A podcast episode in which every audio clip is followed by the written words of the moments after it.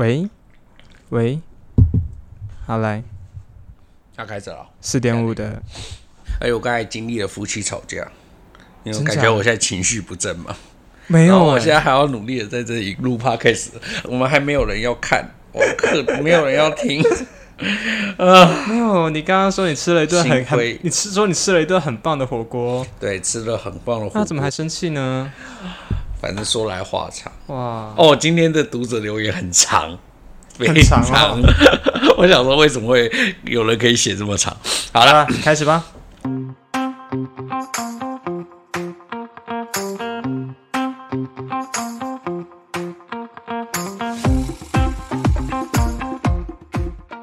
好，大家好，我们是关河小怪，我是关河，我是坐在我旁边是，来看你今天怎么抬头介绍我。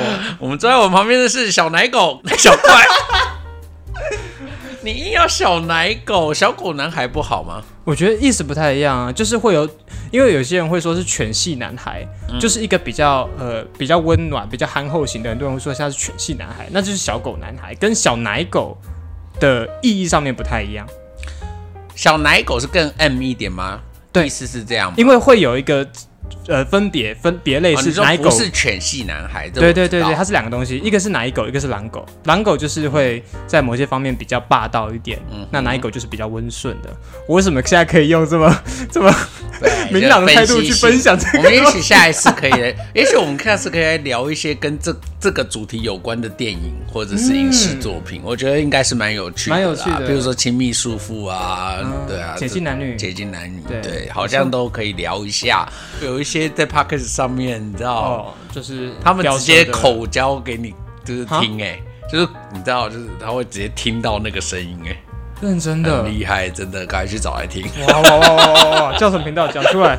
我不想告诉你。可是这个谁会？我真的不懂哎，很多人听哎，可是我真的觉得谁会听那个觉得很刺激吗？会有人听吗？有，真的还蛮多人在听那个的。哇哦，在就是公车上听别人口交，哎，也许就是因为这样，所以很刺激吧？maybe。对啊，我现在想，如果我们找一个很会呻吟的人，这个就是你知道呻吟的白噪音，背景就不是那个 jazz 的音乐，对对对，呻吟的白噪音似乎好像也是一个卖点。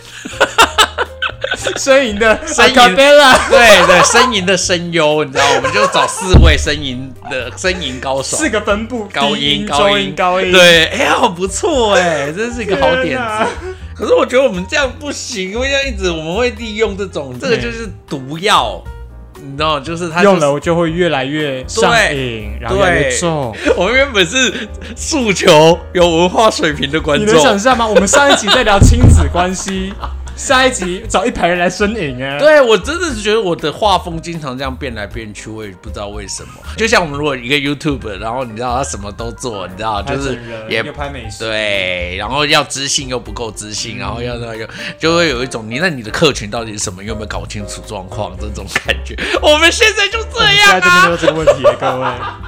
救命啊！这一切都是小怪的错啦。对不起，对呀、而且你上次莫名其妙突然搞一个那个奶小奶狗，我们现在整个画风已经回不去了啦。那你呢？你不能不承认那那一部的内容，我觉得很棒。很棒是很棒啦，但是除非后来你要往小奶狗的方向，对我们每一集都有关于小奶狗的秘密情话之类的。哎、今天的、可以，以后做出单元，今天的调教单元，我们对今日今日的调教，这样今日挪调教，调教，错，最后一趴。好不好？就是心理测验结结束束之后后的那一趴，就是今日某调教这样子。哎，好哎，等一下我打起来。对啊，新的花招，各种新花招，好像也蛮好玩的啦。啊我们这有读者留言吗？有，我们今天有读者留言，但我其实今天是在两三则之中，我们选了一则 OK 但是这则有一点长，然后其实他写的很乱，然后其实我有稍微改写了一下，因为就是。好像关大家不太容易听懂，但我觉得你这个故事真的非常有趣，哦。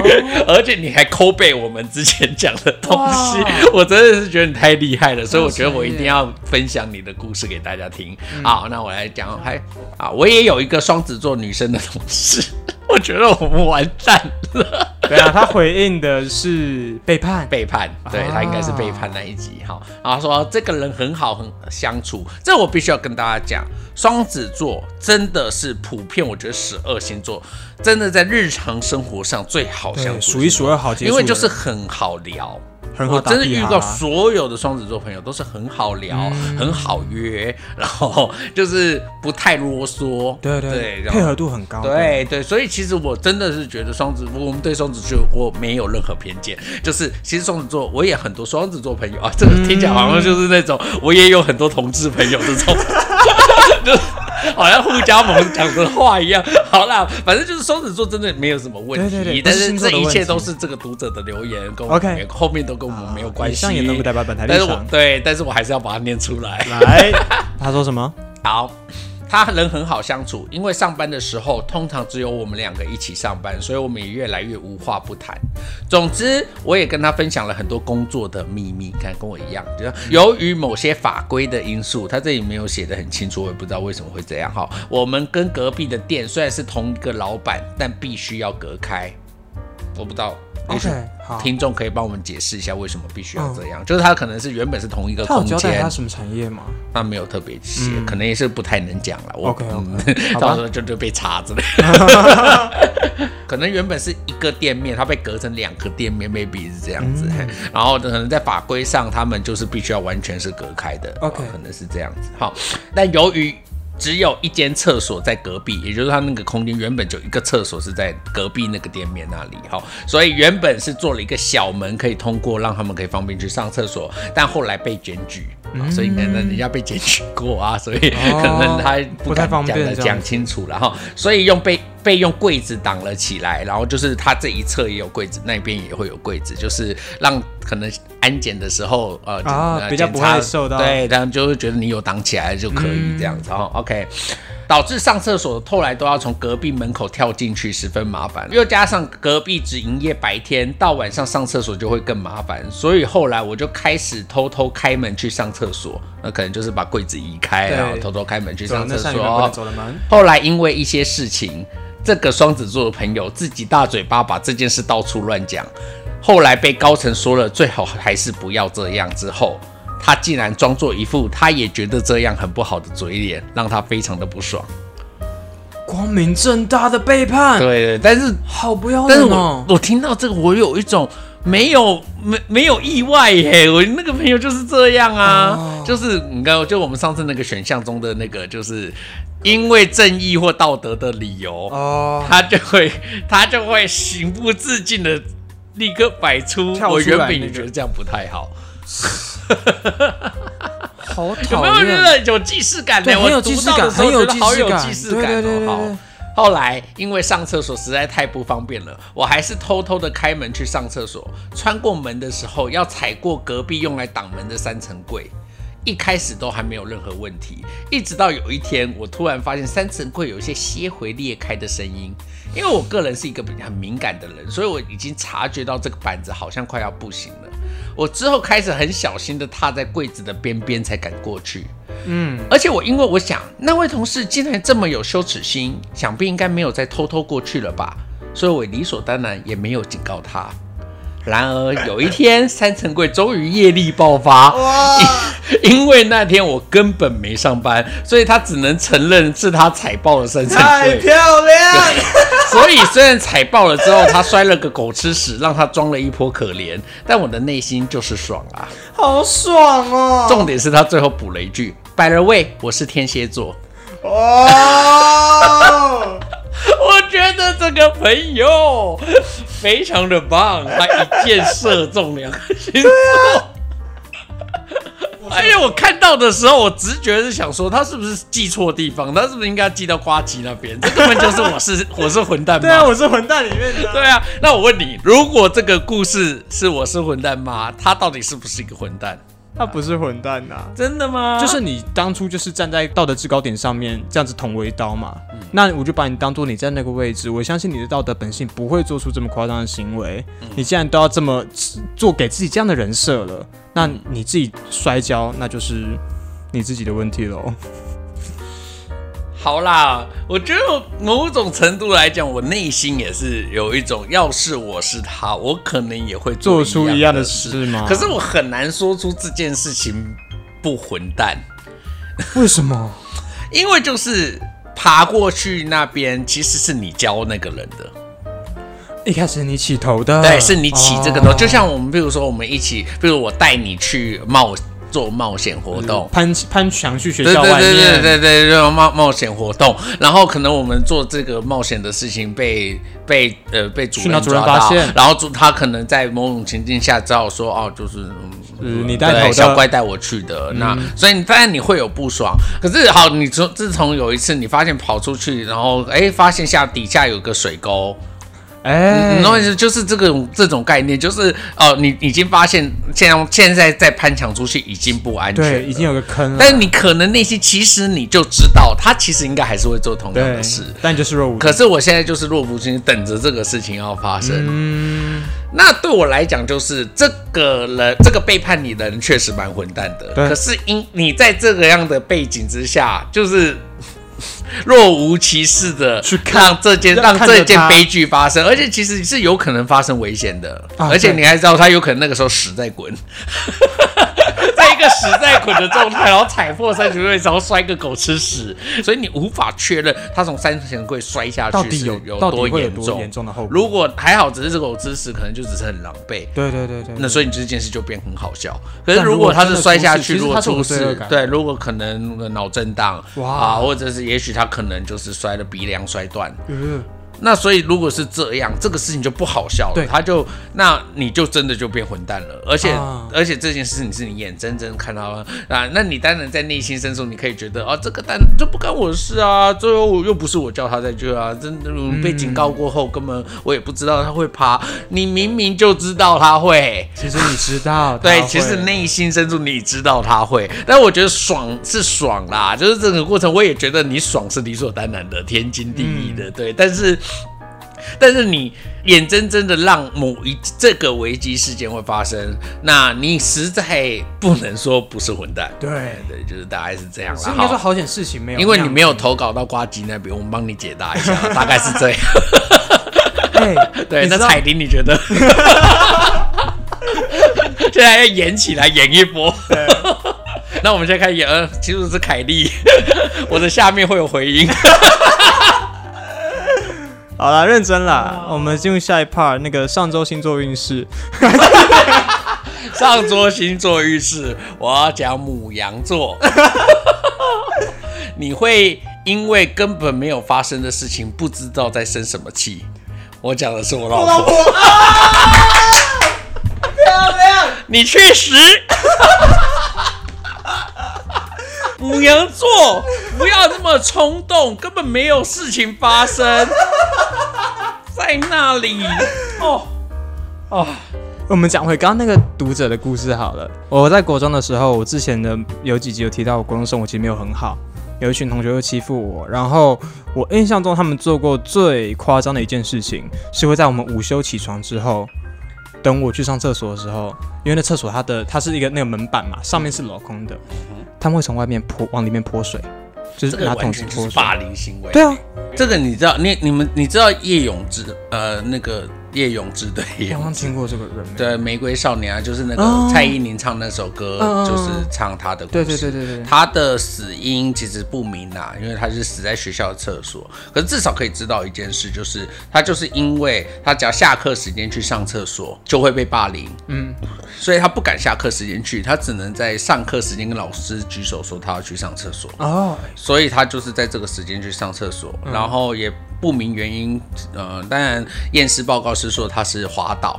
那总之不论如何哈，就是他他如果在那个时间，就算是滑倒好了，他如果是下课时间去，至少不会失血过多而对死。，就是马上会有人发，现。那因为他就是在没有人去厕所的时间上了厕所，才发生了这个意外，所以这个事情就后来就呃，使得教育部以及各方单位开始在关注这种校园霸凌的事件，就从这个玫瑰少年的事件开始这样子。好，那好，请继续。反正到后来某一次，我开始学乖了，我不会在我的那个楼层，我都是在在校在四楼嘛，我会刻意哦绕到三楼去上厕所，让他们在四楼厕所找不到我。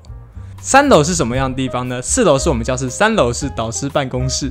啊啊啊！对，嗯所以到某一次，我从四楼下来的时候，我听到后面有脚步声，我看到我的走廊右侧是我们班班导师走进厕所，哦，我就马上拐个弯躲到那个走廊的角落里面去。嗯哼，然后他以为他们以为你，然后他们就，进去，就听到一个关门声，他们以为里面是我嘛，嗯哼，水就泼下去了。真的哦，下一堂这个故事也太像。下一堂下课，我看到一排人站在那个 老师办公室面前，好爽哦！哦，那你有没有？那你为什么不趁机跑过去跟那个老师说，他们原本是要泼我的？如果这样子的话，你你就可以达到你的目的耶。对，可是因为我觉得那个时候，你只要去跟老师讲你的遭遇，在同才眼里，你都会是一个爆问题马仔，哦，这个好像瓜吉有聊过，对对，好这像是我们会有的困就扰。男性，然后男性同才通常会有这种，就算我的兄弟做了坏事，我也不可以当那个暴马仔。对，那可他们不是你的兄弟呀、他们从头就是霸凌你。就是对呀、对，其实就是每每种好你。你在享受。好，来继续。哎、可是对，可是你刚刚讲到的那个呃、嗯那个新闻的案例，其实说实话，那也的确是我现在真实的习惯。我说实话，我现在已经没有这方面的问题，但是我已经养成了我只会在上厕所上，就是上课的时候上厕所的习惯。现在同学下课说，哎、走要去厕所干嘛的？从高中开始，我就会说，呃，我现在还没有没有很特别，就是所以你现在到现在不敢跟同学一起去上厕所，因为他们当时除了泼水，还做了另外一件事情。他们第一次性霸凌，好呃精彩哦！来，我们继续。哦，精神都来了。我不知道，我这个讲给你听，我不知道算不算性霸凌，因为嗯我们那时候厕所，我们那个男厕小便都是站立的嘛，所以裤子只会脱一点点。那高中的时候的运动裤，它是没有前面的拉链，所以你会把整把前面拉下来嘛往。下拉。对对对对他们就有一次，我在前面上厕所，他们就抓从后面抓我的那个松紧带，直接往下拉，然后把我整个往后拖，然后我尿到一半，整个尿就是就是洒出来。蟒蛇就外露，嗯哼，那你为什么不用蟒蛇打他？甩他脸吗？要是是我就这么做，哎哎，所以这个这个算性霸凌吗？这算性霸凌吗，这算性霸凌对这这是那时候它涉及到你呃要曝露你的隐私，对对，这个其实是算是性霸凌的一种啦对。我觉得面对性霸凌这件事情，在某一个年纪真的是不太敢讲。嗯不过我我国小有也有类似性霸凌被性霸凌的经验，就是。有一个同学，他就是反正就是用一种打闹的形式，嗯然后他就是突然就是抓我的下面，然后抓了之后，他就到处去跟人家宣扬说：“哎呀，那个光喝好大一包。”然后就是一直不停的到处跟人家讲他 他好大一包。然后我心里想说：“还好啦。对啊，至少不是讲你小，好不好？”我觉得，我觉得我以前真的很奇怪，我根本没有在在意那些事啊。你你真的治好哦，你要我回应什 我好么？羡慕你、哦。我只好跟大家讲说，嗯，还好啦，你知道，对啊，你其实也没有他说的那么大。我想说，他为什么一直宣扬我很大，是很期待我做些什么吗？你 的状态很好哎、我就现在想说，而且你要抓，你要说我很小，我也就觉得这个也许就是一种羞辱式的霸凌。可是是没有啊，你说你我很大他就到处去宣传说关河那个超大超大一包，我摸哦原来你抓不住，你，从国小就开始做口碑哎，天哪！我也不想这样，好吗？就是不要一直帮我宣传，好不好？我们我们不是在那个每一集的说明栏都会有那个每就是每一个 part 的小标题吗？对这一 part 标题叫什么？你知道吗？关河的宝剑。小怪的蟒蛇成关河的宝剑。。好，我们的上一集是在聊亲子关系，然后其实呃，关河那时候在讲说他跟他爸妈之间互动的时候，其实我有想到，呃，我跟我妈最近的亲子互动稍微有一点改变。哦，怎么样？我觉得我我跟我妈的沟通逐渐有进入到，就在最近哦，有进入到你所谓的，我开始了解她的背景，我开始知道她是怎么去思考一件事情。老娘在你这个年纪的时候，已经开始在做早餐店了。但是你知道这一切的动机是哪里吗？怎样？是我谈恋爱。哦，对，其实呃，我所以你女朋友怀孕了？对了，其实那天晚上就是没有。好，大家想多了。啊，因为我的前一段感情不是到特别的顺利，那我妈也知道所有的，因为我从我从那时候开始就会不停的去跟她说，就是真的我会把我发生的事情毫无保留的告诉她，所以她对于我的下一任感情的选择，就我担心她会太担心我，对，所以其实我也是在交往之后的四个月才跟她坦诚，其实我现在有一个对象，那目前是比较稳定的的这个情况，这个为什么需要用到坦诚呢、交了一个女朋友这件事，为什么会需要坦诚？好难能理解、哦。其实大家所有人都跟我说，你就轻松跟他说就好啦，啊你何必？可是我就是很紧张，我不知道为什么，我就我就是觉得，我跟他讲，我怕他会有很大的反应跟反弹哦。我我不知道耶，也许我一直因为我跟我跟我爸妈的关系一直都不是这种嗯状态嘛，所以包含比如我交那个我高中的那个女朋友，我跟她交往的第二个月。有一次好像因为什么因素，我好像我们要在新竹做一件什么事，嗯，我就顺便说，哎，那你要不要去来我家？因为那时候想说去台北，他家也不能怎么样，然后就干干脆来自己家搞干脆，又来我家好了。聪明的小孩你。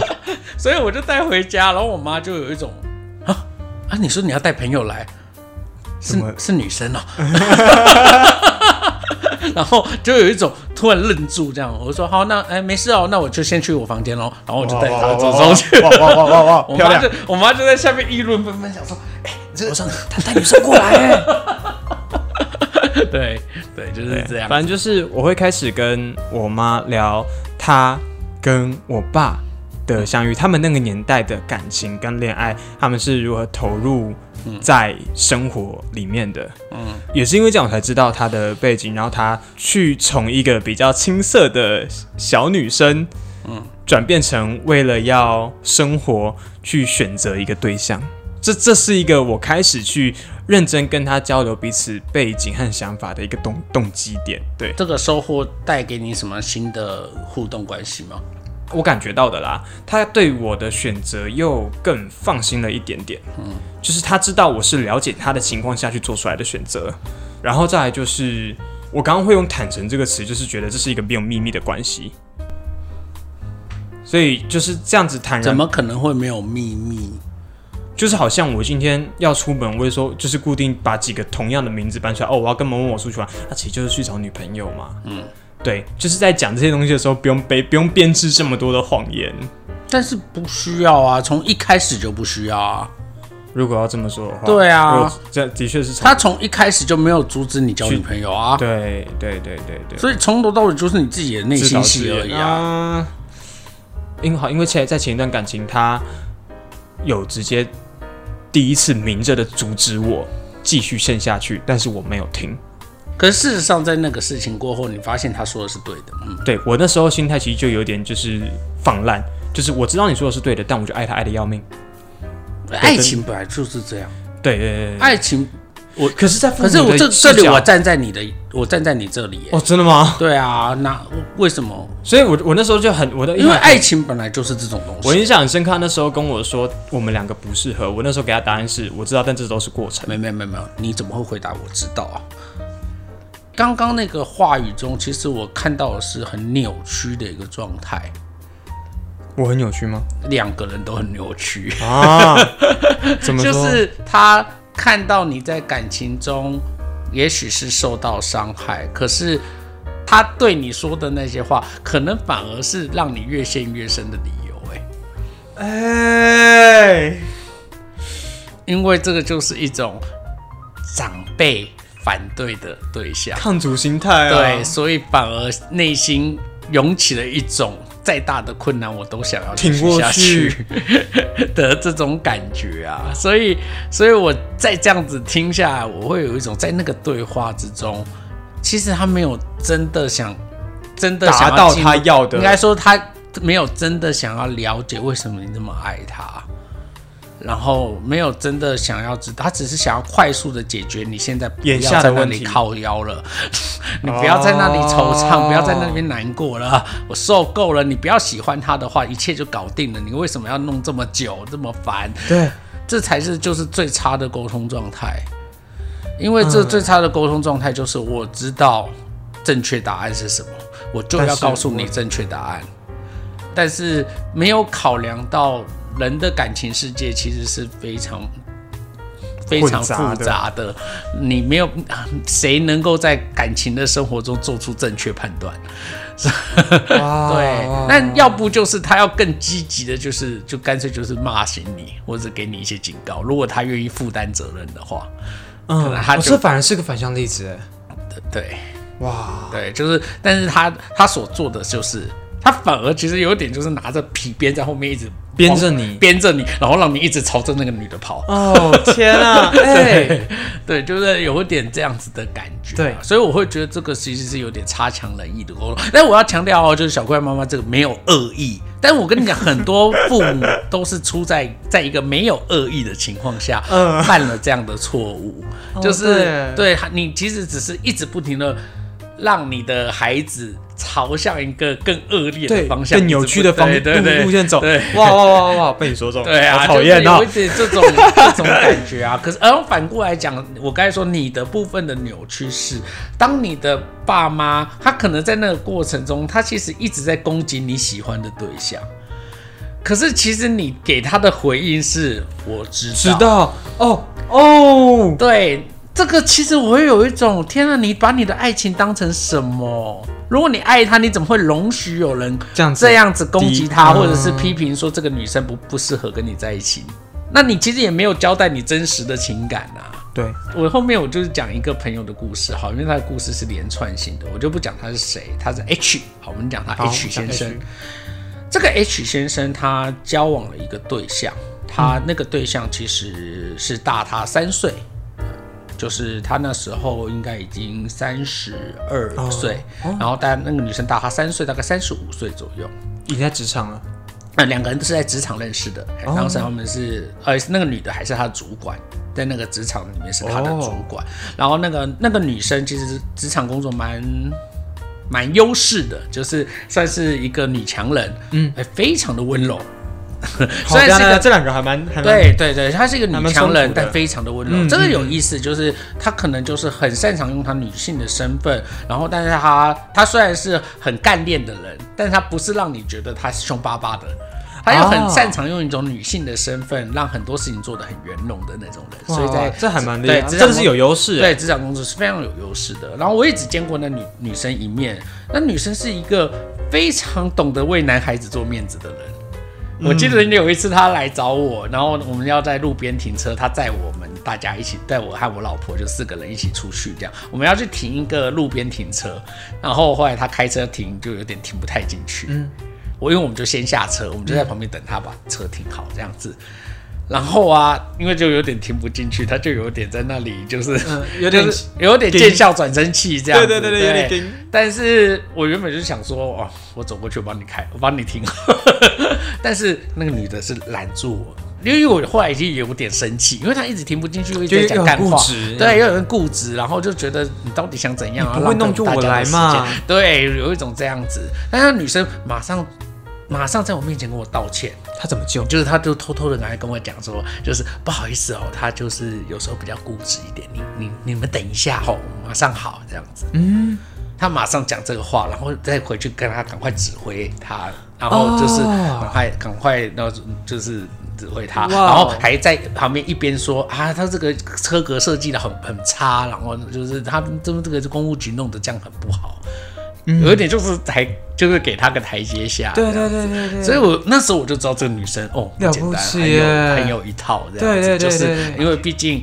他算是来找我，可是先就是我们算是还是受影响的那一个人。对，因为我们是有约好了一个餐厅，其实都快来不及了。这样子，我觉得有点就是你弄不进去，我们就赶快，就是你赶快让我来弄，或者是我们赶快把问题解决。但是他就很固执，就是要那样子。因为是我我会急，我是其实因为我跟我那个朋友算是很熟的朋友，所以我会急的原因是你来找我，这个餐厅我订的。然后如果因为这个我知道这个餐厅很热门，然后等下你也怕开天窗，对，开天窗如果取消了，我等下就。不知道要去哪里吃，所以我也很，我就变得很急，又加上前面是因为他坚持要去什么别的地方，所以才后来才弄得才会变成这样的。对，所以其实我后来有一点生气，就是你在破坏我的行程，这样子，对，那让我有一点东道主，有点变得有点尴尬这样子。那那当然也那时候我也有点幼稚啊，那时候我也才研究所，刚刚研究所没多久。可是我会说，这个女生社交等级好高哦。对对对对对，好，那总之就是那时候我可能也是呃，可能那时候心情也不是很好，我就快要生气，那女生可以马上察觉到我。你的这个这个朋友快要生气了，而且他用很小声的声音跟我讲，就是悄悄说：“抱歉啊，他就是比较固执一点，你忍耐一下哦。嗯那我们赶，我们等一下一定赶得及，一定赶得及。哎，我们想办法。他就马上来先跟我讲，然后再去解决现场的问题。哦，我就觉得这女生好聪明，好有真的很智聪明慧哦，很优秀啊，那也对她很好，你就可以知道，对她就是百般照顾嘛，对就可以理解，就是一个姐姐型的人格这样子。但是这女生有个小小的问题，就是她其实是一个失婚妇女。她其实有三个小孩，其中有两个小孩是、是她前夫在照顾，在照顾那她自己有一个。她自己带了一个这样子。嗯。那那这件事情大概是他们两个交往了大概呃一一年多，嗯，后来这个女的怀孕了，就自己怀了。就是怀孕了嘛，就是他们。嗯对哦，就是他对他们怀了什么叫做自己怀了？我说没有圣母玛利亚 这个灵感，然后就自己怀。就是我说，对你朋你朋友来讲，这怀了一个自己的孩子。后来她又怀孕了，这样。嗯，那她怀孕了，现在这个问题就是说，那就要结婚嘛，对，所以就要经过她爸爸那一关。嗯，当时她爸爸，她爸爸怎么样？她爸爸当然就是反对嘛，因为这女这女的第一大她三岁，第二又是失婚妇女嗯，啊，然后对他来讲就是。就对他来讲，就是在他们对长辈传统的对观念长辈好像真的不能有一点难以接受，对觉得说这个你为什么你的条件有这么差吗？就是要到找选到这样的人。对，然后他那时候我印象很深刻，这是我那个朋友对我转述的。其实我听完之后非常的生气。那个他他爸爸讲了一句话，他爸爸讲说，就是你有能力吃到上等的牛排，干嘛吃夜市的牛排？哦，好危险哦！你可是我那个朋友这时候听到这句话，他回了什么？他说什么？他们有一个背景，这个背景是我那个朋友是去美国留学，嗯，他在美国的时候认识了一个上海的女孩，他交了一个呃上海来的女生，，上海的女生跟他其实其实也是暗恋对方而已啦，对方也没有跟他真的怎么样，哦只是他有一直有一一直表示对这个女的好感，但是那女的就有一种你会回台湾啊，然后哦我,、会回上海啊，那个你你要跟我怎么在一起？对要怎么在一起这样，那所以他跟那个女的说，那如果我去上海工作的话，你是不是就会跟我在一起？哦？然后所以那女的就有一点。也没有真的答应，但是就是有一种好啊，那我等你来上海这样子的样子。嗯，但就在那个 moment，他毕业之后确实也在上海找到了工作，啊、他投履历在上海找到了工作。可是，在同一时间，他的父亲被诊断出癌症二到三期之间，嗯，就是我刚才说的这位父亲。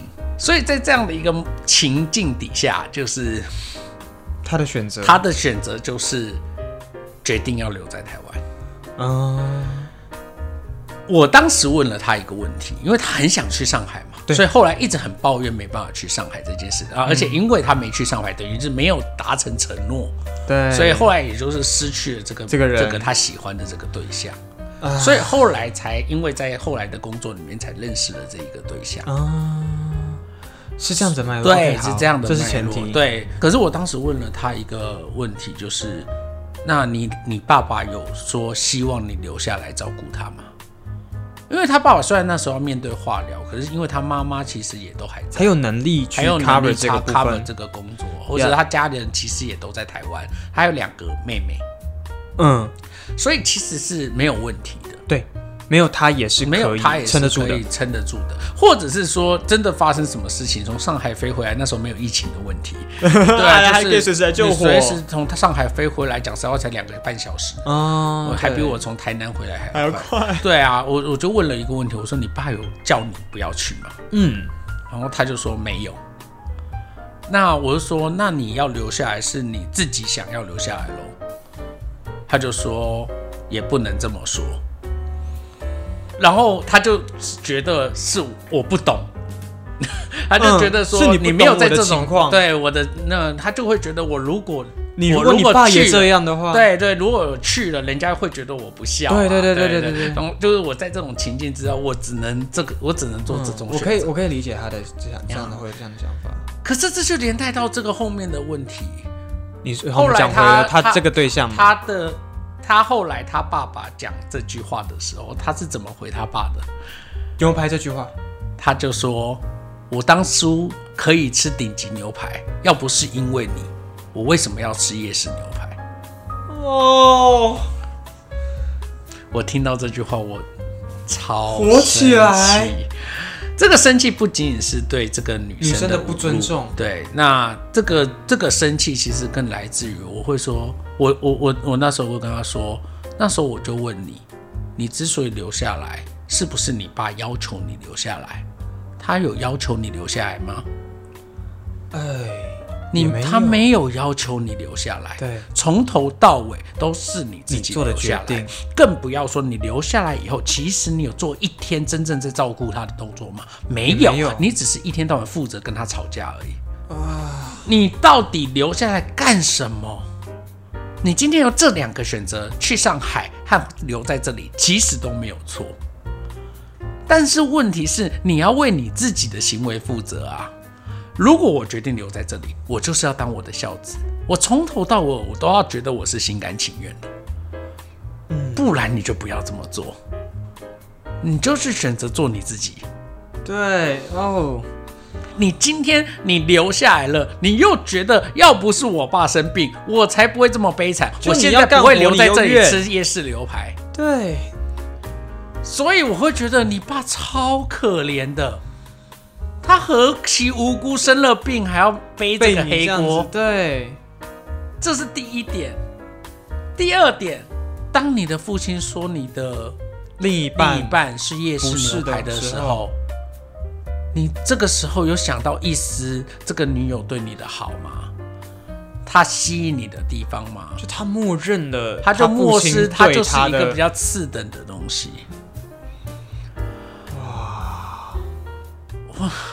我当下是有一种我没有办法接受，接受他的这个对对，我没有办法接受，就是对于这个 H 先生，但是他最后做的决定就是最后还是分手了吗，？啊，分手，后来分手啊，后来就是打掉啊。男人要从男孩成长到男人，为什么要犯这么多错？我真的是觉得很荒谬。就是当那个女生堕胎以后，就是呃把孩子打掉之后，她可能又心生一种，罪恶感吗？也许是罪恶感，也许是觉得又突然又觉得好像这女的良心发现了，，对他怎么好，对他后来有点觉得想要挽回。想要想要挽回。但在那个期间，好死不死有一个女同志喜欢他的，这一个啊那个女女生友。啊，所以后来，对，后来老天不作美，后来就被追走了。那所以后来他也没有挽回的机会，然后从此懊悔了蛮久一段时间，这样。嗯。写，实的故事哦，这个好，对啊。真实啊，对啊，就是我们讲亲子关系，其实有的时候是这样子，你不愿意去对话，或者是不愿意真的去沟通理解，其实有的时候失去的不是只是两个人的关系而已，有的时候其实是你其实没有发现他这么说的，这么说的原因，然后你没有真的好好的去跟他解释为什么我喜欢这个女孩。嗯，你没有跟他好，或者是说在那个过程之中，他没有好好的去问一下他爸爸，你需不需要我留在这里？哦，都是这些细节，对啊，你你应该要去问他一下说你需不需要留在我这里？嗯像我爸最近身身体状况也很不好，哦，真的啊然后我们都是我妈妈在照顾，哦，然后我就打给我爸，我就问我爸说，所以你希望我回去照顾吗？我我爸就立刻用那种爽朗的口气说：“啊，不用哦，不用，我这好，我很好，我很好，你、欸你做你你该做什么就做什么，你忙你的，你不用回来。我们大家也知道这个是逞强啊，但我心中就是，我如果硬要回去，他不会比较开心啊。嗯，因为这是他他对要，因为这是他要的，他不希望在你面前，但这个就是为难过到我妈啦，对对对对对，所以我后来反过头来就说，那换你，你觉得你我需要回去帮忙吗？我妈也说好了，不用了，不用了，我、我可以了。哦两个都这样对对对，我就说好，那你们都这样讲喽，哦那就这样。嗯哎，那我那真的不行，你再告诉我吧。对我只能这样啊，因为我硬要帮忙，对我爸来讲，他其实在他内心只是一种，多我老了不重用了，然后现在还要让孩子来会给他更多更大负面的情绪能量。对啊，更何况。呃，生病的人他会显露很多很负面的很情绪或很脆弱的一面，他可能也不想要在你面前显露那个脆弱的一面啊。所以对我来讲，留在那边不会比较好吗？更不要说有我那个朋友的例子，啊，就是如果你向我向我拜托，希望我可以帮忙，或者说你希望我帮忙，不要说拜托啦，就说你只希你要告诉我你希望我帮忙，我绝对作为一个儿子的。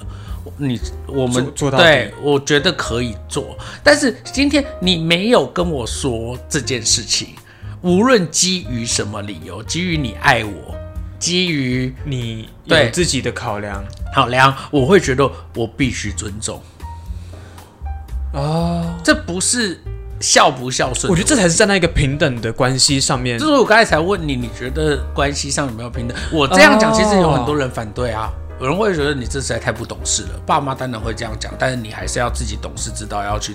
我可是对我来讲，就是我我当然知道他因可能因为爱我，不希望干扰我的生活，所以他说了这些违心之论。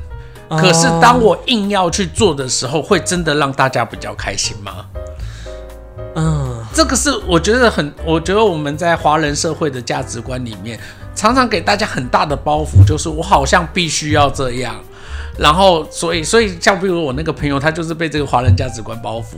但这个必须其实是很空的。对啊，就是说好像这个需要并没有被创造出来，但是我跟你讲，嗯真的这么做，他们还是会开心的。对对，他们还是会中。对，还是会很觉得说哇，你好懂事，我没有拜托你，但是我没有跟你说你我需要，但你还是就是来了嗯嗯啊，或者是说哦，我跟你说不用父亲节礼物啊，但你还是买了礼物，我还是会开心嘛。对啊，嘴上说不要，但还是说不要，但拿还是拿嘛。对啊对对，就是这个事情是这样子嘛，所以。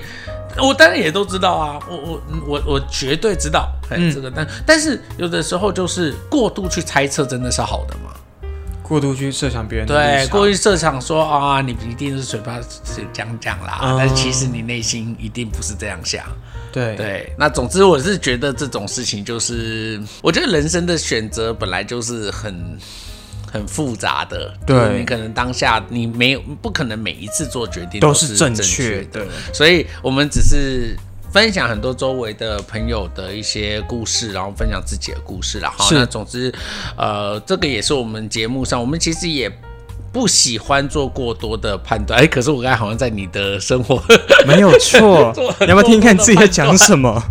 可是就是要分享给观众我们现在的想法啊，因为就是要检讨一下到底那个过程我中，我是你可以判断的人啦，我是你可以你可以批判的人，好不好？是，就是，嗯 但是我们以后不会再做这么严肃的话题，我们以后会走小奶狗的路线，大家请敬对啊，请期待。我们刚刚那段超沉哎、我就每次好像聊到很多话题，都会不知道为什么我变这么的沉重。紧绷。对，连我们的观众都比我们好笑，这样是合理吗？